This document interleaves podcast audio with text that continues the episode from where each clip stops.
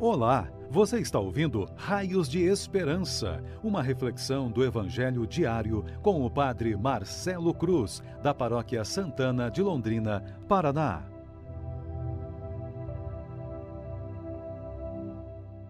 Caríssimos irmãos e irmãs, hoje sábado, vamos ouvir e refletir sobre o Evangelho de João, capítulo 15, versículos de 18 a 21.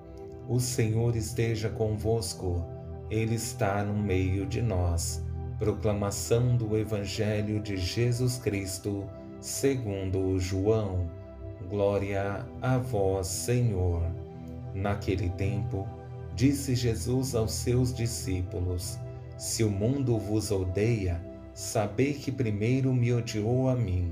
Se fosseis do mundo, o mundo gostaria daquilo que lhe pertence mas porque não sois do mundo, porque eu vos escolhi e apartei do mundo, o mundo por isso vos odeia.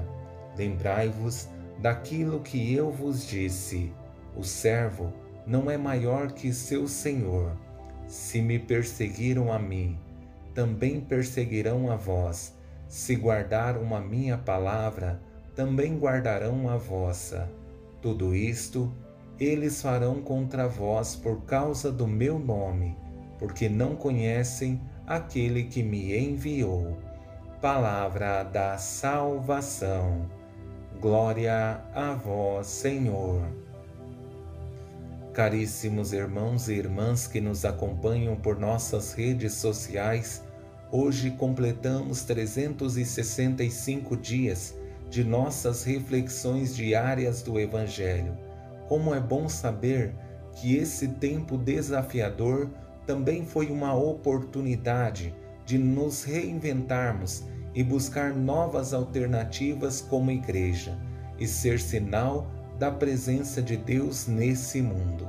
O grande problema é que continuamos vivendo este tempo de grandes desafios para a nossa vida com essa pandemia. Mas existe a esperança de que está chegando o seu fim.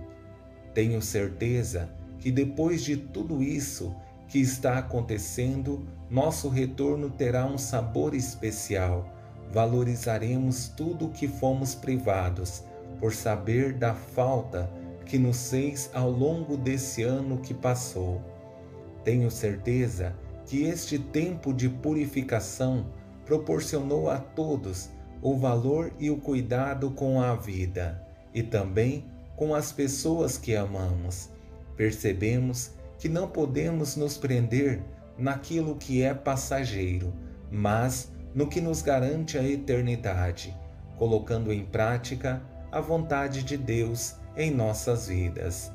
Tendo presente essa introdução que nos motiva a uma caminhada de fé mais sólida, vou conduzir nossa reflexão a partir de três palavras, como forma de prevenção daquilo que está para acontecer com os discípulos. Nessa primeira palavra, Jesus fala da rejeição, na segunda, da realidade e na terceira, do testemunho. Com essa primeira palavra, realidade, vemos Jesus chamando a atenção para aquilo que é natural na vida humana e principalmente para aqueles que se colocam no caminho, vivendo a experiência do discipulado. Ele revela que não terão vida fácil. Se o mundo vos odeia, sabei que primeiro me odiou a mim. Se fosseis do mundo, o mundo gostaria daquilo que lhe pertence, mas, porque não sois do mundo, porque eu vos escolhi e apartei do mundo, o mundo por isso vos odeia. Nos colocar nos caminhos de Deus não é sinônimo de vida fácil, mas se torna exigente para aqueles que se comprometem com a missão. Por isso, essas palavras de Jesus, ao mesmo tempo que gera grande temor, também traz conforto ao coração, porque sabemos que os desafios que enfrentaremos, ele também passou. Nem sempre temos capacidade racional de compreender que se colocamos como servos do Senhor, isso não nos garante uma vida fácil e confortável, porque a realidade é bem diferente e Jesus evidencia isso com poucas palavras que são exigentes.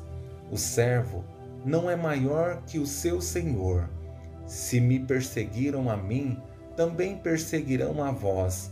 A perseguição só acontece porque nos colocamos nos caminhos de Deus e porque procuramos levar a sério a fé.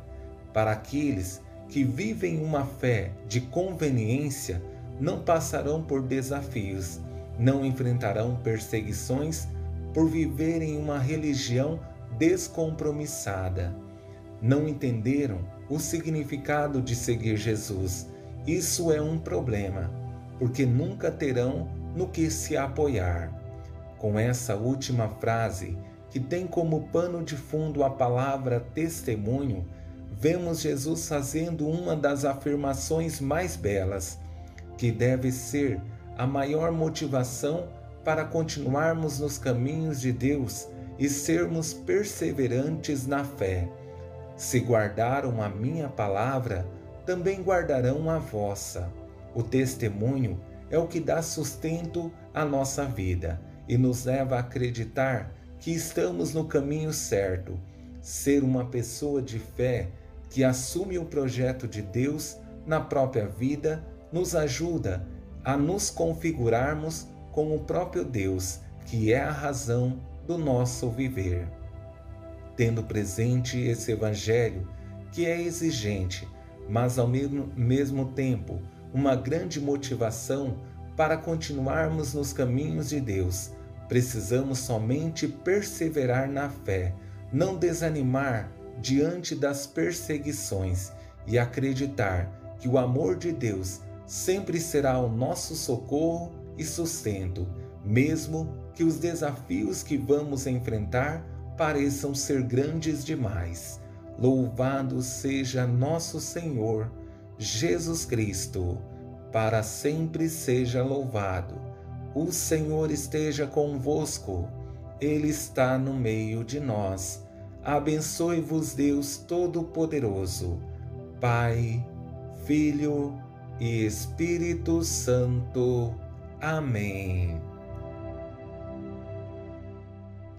Você ouviu o Raios de Esperança, uma reflexão do Evangelho diário com o Padre Marcelo Cruz, da Paróquia Santana de Londrina, Paraná.